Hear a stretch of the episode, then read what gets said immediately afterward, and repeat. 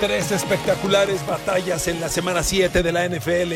La cortina de acero, here we go, para frenar a Derrick Henry, el corredor de los Tennessee Titans.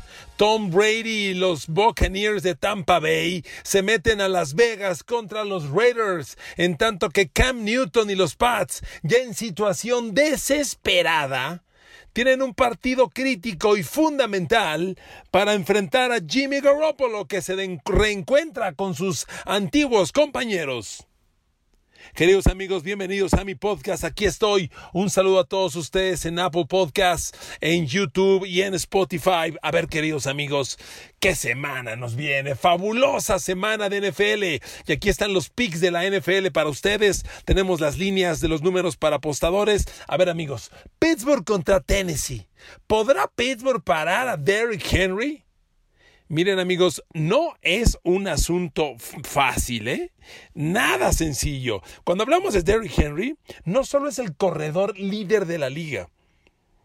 El segundo lugar, que es el novato Edwards Eller de Kansas City, tiene casi 100 yardas menos con un partido más.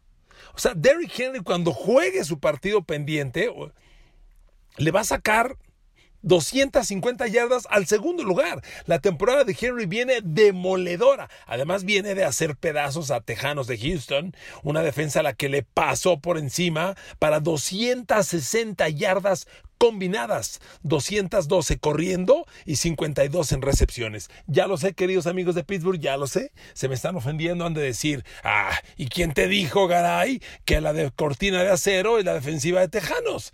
Claro, Pittsburgh trae la mejor defensa de la liga para frenar la carrera de la liga. Imagínense de lo que estamos hablando.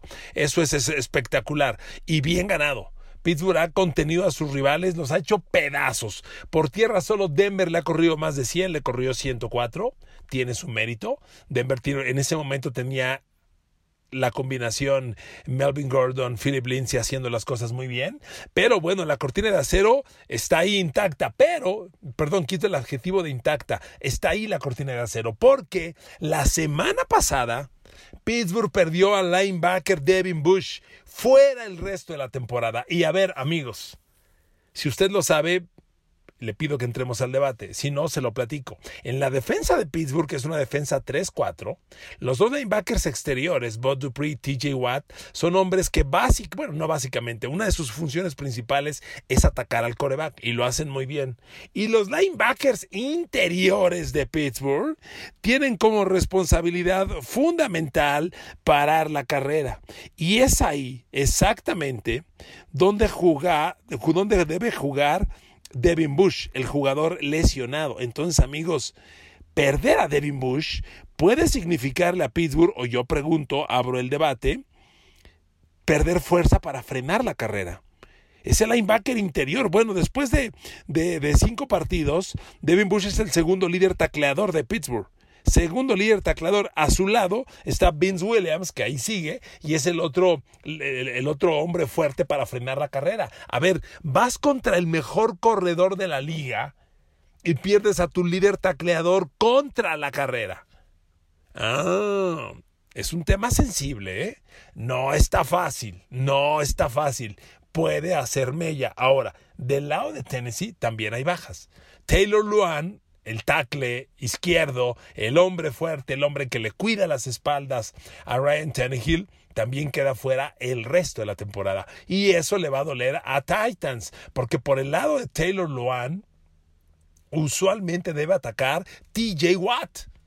Entonces, el reemplazo de Taylor Luan va a encontrar a esta bestia llamada TJ Watt presionándolo. Son, son ajustes que usted debe valorar. Ahora, amigos, si usted se mueve por el mundo de las apuestas, que no lo dudo, solamente le digo rápidamente cómo están los momios para este super partido. A ver, en el over-under, 51 puntos y medio. Favorito en el partido. La casa es de Tennessee, ¿eh? La casa es de Titans y Pittsburgh es el que da puntos. Es decir, Tennessee está más uno y medio, Pittsburgh menos uno y medio. Total over-under 51 puntos y medio. Entonces, valórenlo, valórenlo, queridos amigos. Yo veo un partido bien cerrado, de verdad, cerradísimo. Ahora, vamos a entrar más detalle en el análisis. Los Titans no traen los mejores números defensivos del año, ¿eh? traen problemas. Y Pittsburgh tiene un ataque que cada semana juega mejor. A ver, no debo reiterar el punto de Chase Claypool. Si ustedes, amigos, son Steelers y tienen, han, han tenido el favor de escuchar mis podcasts, ¿hace cuánto tiempo les he dicho? Desde el draft les dije, ese muchacho Chase Claypool va a ser muy especial. Me encanta Chase Claypool en Pittsburgh. Chase Claypool es un, ala un receptor que tiene tamaño de ala cerrada y velocidad de receptor abierto. Y hoy Chase Claypool es el novato del año. Si lo tuviéramos que definir hoy, Chase Claypool lo gana. La química con Big Ben es fabulosa excepcional. Se entienden con ojos cerrados. Y otra, otra tremenda virtud, Chase Claypool trae casi 20 yardas de promedio por recepción. 20 yardas. Les voy a dar otro dato. Big Ben le ha lanzado 24 pases a Claypool y ha capturado 17. Tiene el mayor yardaje de cualquier receptor de Pittsburgh, 335 yardas. Tiene casi el doble de yardaje del que tiene Juju Smith-Schuster. No hago este comentario para hacer menos a Juju, para nada, porque la función que ahora Juju está jugando es muy buena. Recuerde que los receptores se distribuyen en el campo. Hay uno que ataca profundo, otro ataca zonas intermedias, otro ataca zonas cortas, y Juju, que es el otro extremo, puede atacar la zona profunda, pero está atacando zonas intermedias. Y ese es un complemento muy bueno. Entonces Pittsburgh trae un ataque creciente. Yo veo a Pittsburgh moviéndole muy bien la pelota a los Titans. Muy bien. Veo a Pittsburgh generando puntos, muchos puntos. Pero lo que no sé es cómo Pittsburgh responda ante Derrick Henry. Le vuelvo a decir, la ausencia de Devin Bush puede tener impacto, no lo minimice. Y por otra cosa, ya se los he dicho en otros podcasts, a pesar de la grandeza con la que está Pittsburgh, de hecho en mis rankings la tengo como la defensa número uno de la NFL al momento, a pesar de eso, los corebacks le están moviendo bien el balón a Pittsburgh por aire. Fíjese cómo son las cosas. Con todo y que Pittsburgh es la defensa líder de la liga en capturas de coreback, tienen la bestialidad cifra de 24 capturas, Dios mío, 24 capturas en 5 juegos, es casi un promedio de 5 por partido. Les falta una para promediar 5 por partido. Si Pittsburgh tiene 5 capturas por partido, va a acabar con 80 la temporada. Una estupidez. Nunca. Vaya, los, equipos líderes de la liga tienen cincuenta y tantas capturas, cuarenta y tantas, ya arriba de cincuenta es wow, qué cosa. Normalmente el equipo líder termina con tres capturas por partido, un poquito más, cincuenta, cincuenta y algo. ¿80 Pittsburgh? Es el ritmo que traen. Es el ritmo que traen. Y van contra Tennessee que perdió a su mejor tackle, el izquierdo, repito, Taylor Luan. Entonces, está interesante. Ahora, Tennessee al ataque. No solo es Derrick Henry. Aquí con Tennessee te das cuenta, amigos, el enorme valor de un buen juego terrestre. Porque cuando hay juego terrestre, el coreback convierte al pase con engaño de carrera, el famoso play action, en una maravilla. Y Ryan Tannehill es rey del play action. Miren, Tannehill lleva una temporada increíble. Mejor que la del año pasado. La duda del año pasado era, Tuvo un buen cierre de campaña Tannehill relevando a Mariota, o porque siempre ha tenido irregularidades, o va a ser regular. Está jugando fútbol americano de Pro Bowl, de Pro Bowl. No le pide nada, Tannehill no le pide nada a los más grandes, ¿eh? En este año sus números no le piden nada a Mahomes, a Rodgers, a Brady, a nadie. Trae dos intercepciones, 13 pases de touchdown. A ver amigos, Perdón por los reiterativos, ustedes me escuchan con frecuencia. Ya han escuchado este tema, pero lo he dicho mil veces. Lo primero que un coreback tiene que hacer es no perder el balón. A ver, Tannehill tiene cinco partidos, dos intercepciones. Es un número extraordinario. Y además, 13 touchdown. Yo creo que Tannehill con AJ Brown le puede hacer mucho daño a Steelers. Le repito, Steelers ha tenido números malos contra corebacks mediocres. No se me olvida el Jeff Driscoll de Denver, que entró de relevo a medio partido por Drew Locke, casi le hace 300 yardas a Pittsburgh. Y casi les gana el partido. Puso la bola en la yarda 10 para el touchdown del triunfo. Ahí los paró Pittsburgh. ¿Quién es Jeff Driscoll? Después, bueno, Dishon Watson es un coreback grande, también les movió la bola para más de 300 yardas. Y Carson Wentz, que la neta, Filadelfia trae un equipo malito, malito, malísimo, con, su, con receptores como Travis Fulham. ¿Quién es Travis Fulham? Traía como loco a Pittsburgh. Como loco al perímetro de Pittsburgh. Mal arranque de año de Joe Hayden y Steve Nelson. ¿Qué siento yo? Mm, a mí me late puntos, puntos, puntos. Me late. Ahí se lo dejo, ¿ok? Me voy rápido porque tenemos otros dos juegos que son los, el foco del análisis de hoy. San Francisco Nueva, eh, San Francisco Nueva Inglaterra. Jimmy Garoppolo contra los Pats. Miren amigos, Garoppolo se sigue quedando corto. Digo, tiene pretexto. Las lesiones de los receptores, la lesión que él tuvo. Primero, con el tema de la lesión. Garoppolo siempre se lesiona. Siempre se lesiona. Cuando relevó a Tom Brady, se lesionó. Cuando lo cambiaron a Kansas City, se lesionó. Esta temporada arranca, se lesionó. Ya, ya. Yo sé que ningún jugador se quiere lesionar, pero por alguna razón hay los que se lesionan mucho y los que nunca se lesionan. ¿Cuándo se lesionaron Rodgers? ¿Cuándo se lesiona Tom Brady? Nunca. ¿Cuándo se ha lesionado Deshaun Watson? Nunca. Y Garoppolo cada cinco minutos, carajo. Y eso le ha quitado regularidad, pero su temporada es mala, malita. Bueno, hace dos semanas contra Miami lo banquearon. Claro, viene otro pretexto. Los receptores lesionados, este Divo Samuel no regresa. Yo entiendo, que George Kittle salió, regresó. Eh, ok, ok. Pero miren, también es cierto que la línea ofensiva de San Francisco no está dominando como dominó el año pasado. El año pasado era una línea ofensiva demoledora. Y digo demoledora porque corriendo el balón hacían lo que querían. Hoy San Francisco tiene buenos números corriendo el balón, pero tampoco tiene una locura, ¿eh?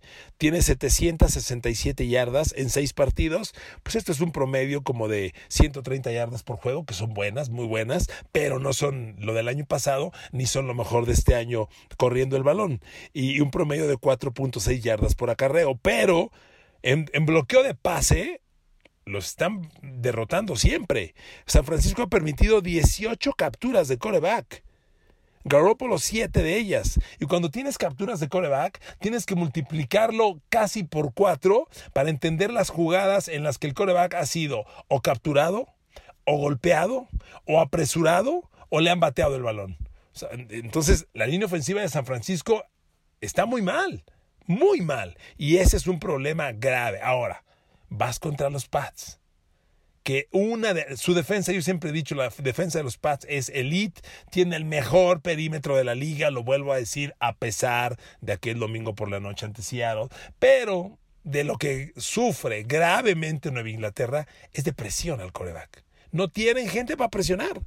Es un tema que Belichick Siempre anda mal, siempre. ¿Por qué? Porque a Belichick no le gusta pagarle mucho dinero. Es una posición, es la posición defensiva que más dinero cobra. Y a Belichick no le gusta. Nueva Inglaterra en cinco partidos tiene ocho capturas de coreback. No me jodas. Pittsburgh tiene 24 y los Pats 8. Pittsburgh es el líder. Nueva Inglaterra no le llega al coreback. Entonces, si Nueva Inglaterra no le llega al coreback, Jimmy G tendrá tiempo. Pero el duelo de receptores de San Francisco contra el perímetro de los Pats, la neta, la neta, lo van a ganar los Pats. Los Pats perdieron la semana pasada contra Denver por el juego terrestre de, Philip Lindsay y los Broncos y por la incapacidad de Cam Newton y sus receptores que no movían el balón. El perímetro creo que hizo un buen trabajo. Entonces, el perímetro de los Pats puede salvarlos contra Jimmy G. Pero si no hay presión, Jimmy G va a tener tiempo. Es un partido crítico para Garópolo. Crítico tiene que dar el salto o las, las dudas se están incrementando. En lugar de disiparlas, este año ha incrementado dudas, como ya les decía, de durabilidad, de mentalidad, de capacidad para ganar el gran juego. Es un partido crítico para los dos. Oigan, San Francisco trae 3-3, no trae una gran temporada. Y los Pats, los Pats ya están conociendo lo que es el mundo de los mortales después de tantos años como un equipo dominante, un equipo avasallante, hoy Nueva Inglaterra tiene la triste historia de conocer pues, pues, pues el mundo del récord perdedor. El mundo del récord perdedor. Y ya estamos en la jornada 5, ¿eh? Van para semana 6, que es esta. Para ellos este es el sexto juego. Bueno, entonces les decía, yo veo a un Garoppolo con tiempo para lanzar, pero no creo que, sea capaz de generar mucho contra el perímetro de los Pats. Y que Raheem Monster le corre a los Pats, esa va a ser la estrategia de 49ers. Porque reitero, así le ganó Denver la semana pasada a los Pats, corriendo el balón, con Lindsay. Él, él, él, él fue la clave de la victoria. Y por ahí debe ir 49ers. Cam Newton, a ver, que se enfrenten Cam Newton y Jimmy Garoppolo, ¿sabe qué, de qué corebacks estamos hablando? En el ranking de la NFL global de corebacks, Jimmy Garoppolo, coreback número 31. Cam Newton, coreback número 29. ¡A su madre! Cam Newton es el coreback que menos pases de touchdown tiene. Tiene dos. Dos. Claro, perdió un partido, pero de todas formas. Los receptores, es increíble que... ¿De qué hablábamos el año pasado de los Pats? Los receptores, Tom Brady no tiene a quién lanzar. Hoy hablamos de lo mismo. ¿De qué sirvió este año, señor Belichick? Y sus terquedades. Las terquedades de Bill Belichick de escoger en la segunda de draft a un safety siempre que nunca va a jugar. Su primera de draft, que fue en la segunda ronda, un safety, Cal Duggar, juega, no pasa nada con Kyle Duggar. ¿Saben quién estaba disponible cuando Nueva Inglaterra reclutó a Kyle Duggar en el pasado draft? ¿Quién creen que estaba disponible? Y Belichick no lo quiso. Chase Claypool. Sí, el de Pittsburgh. Y Belichick prefirió a Kyle Duggar. Hace dos años que escogió otro back defensivo en el la segunda de draft, que tampoco nunca juega, se llama Joy John Williams. Ahí está en la banca. Nunca entra. ¿Saben quién estaba disponible cuando Joe John Williams fue reclutado el año pasado por los Pats? Michael Gallup, el de los vaqueros. Eh, tiene sus cosas, pero yo creo que ayudarían mucho. Imagínense, Michael Gallup y Chase Claypool hoy en los Pats. Puta, que ayuda. Nueva Inglaterra no tiene armas a la ofensiva y para colmo trae una racha de lesiones en la línea ofensiva. Entonces, San Francisco no ha presionado al coreback como lo hacía el año pasado. La ausencia de Nick Bosa es terrible, no la van a reemplazar con nada, sigue sin jugar default y entonces no hay presión al coreback. Pero los Pats traen unas broncas en línea ofensiva por lesiones y por COVID. Shaq Mason, su lugar derecho, COVID, no va a jugar este lesionado subiendo y bajando el tackle derecho Jermaine Lemonur, el centro titular de Andrews fuera, el suplente COVID, están usando al tercer centro y el tercer centro es el gar izquierdo Joe Thuney que está jugando de centro. Entonces, por ahí San Francisco, San Francisco va a ganar si Raheem Monster puede correr semejante a como corrió Lindsay la semana pasada y si la línea frontal de los 49ers domina como solía dominar el año pasado. El novato Javon Kinlo, que era una gran esperanza para reemplazar la salida de Tariq Armstead, eh, no, ha funcionado. Tiene cero capturas y va a ser un juego bien cerrado. Yo veo otro duelo de bajos puntos. Es mi sugerencia, mi opinión. Si a usted le interesan los números, con mucho gusto, queridos amigos, aquí les paso los números del Pats 49ers. Eh, el favorito es Nueva Inglaterra está menos dos y medio, San Francisco más dos y medio y en el over-under el partido está 45 puntos y medio. Tercer y último juego que voy a detallar, Tom Brady y Tampa Bay contra los Raiders. A ver amigos, si los Raiders le ganan a Kansas y le ganan a Drew Brees y Nueva Orleans, los Raiders están para lo que quieran, para lo que quieran. Miren, ya en el detalle del análisis, Raiders trae debilidades, sobre todo la defensa. La defensa de Raiders ha permitido en los Raiders han jugado seis o cinco partidos. Déjeme, déjeme revisarlo. Se me, se me, estaba pasando ese dato. Los Raiders han jugado cinco partidos. En los, de los cinco partidos que ha enfrentado Raiders, en cuatro su defensa ha permitido más de 30 puntos. Por Dios. Ahora, Tom Brady y los Buccaneers tampoco andan tan explosivos, están mejorando, están generando, pero no andan tan explosivos. La, semana pasada, Brady ganó el duelo con Aaron Rodgers por la defensa de Tampa Bay, fue la que le hizo la chamba. La defensa de Tampa ya está entre las cinco, tal vez entre las tres mejores de la liga. Tengo mi ranking de defensas. Está Steelers primero, está Ravens segundo, y ahí viene Tampa. Nadie habla de Tampa. Está de regreso ha resucitado JPP, Jason Pierre-Paul, sí, un jugador que ya dábamos pues por pues no digo por acabado, pero por ahí, archivado, trae cinco capturas y media de coreback. Y además está Shaquille Barrett, que fue el año pasado líder de la liga en capturas y que bueno, no tiene unos números avasallantes, pero está de regreso. Damu Konsu trajo como loco, le hizo bullying a Aaron Rodgers la semana pasada y amigos, de esta forma, Shaquille Barrett tiene tres capturas, por cierto. De esta forma, Tampa Bay es un equipo intimidante. ¿eh? Su línea, su defensa trae 22 capturas de coreback. Pittsburgh es el líder de la liga con 24. ¿eh? Entonces, esa defensa va a ir sobre ah, Derek, Carr. Ah, pero Raiders trae línea ofensiva. Atacar a Carr no va a ser fácil. Carr necesita el juego terrestre. Y con George Jacobs corriendo, Carr te puede hacer mucho daño. Henry Rocks es lo que esperábamos. El tema es que esté sano. Pero Henry Rocks trae unos números espectaculares. Bueno, nada más le digo que promedia 29 yardas y media por recepción.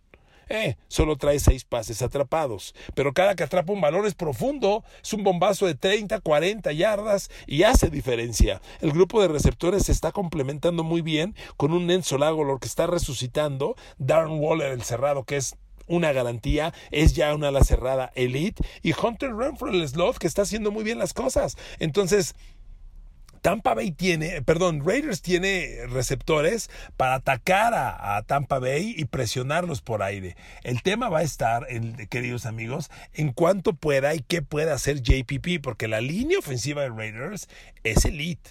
Es elite. Considérela entre las cinco mejores de la liga y por ahí entre las tres mejores. ¿eh? No le pide nada a Indianápolis que hoy ya es la mejor de la liga. Entonces, eh, este partido tiene cosas bien interesantes. Le doy los números, amigos apostadores, le doy los números del Tampa Bay Raiders. Eh, el juego está eh, eh, menos dos puntos y medio Tampa, Raiders más dos puntos y medio. El juego es casa de Raiders, se juega en Las Vegas y el over-under es de 53 puntos y medio. Así están las cosas, amigos.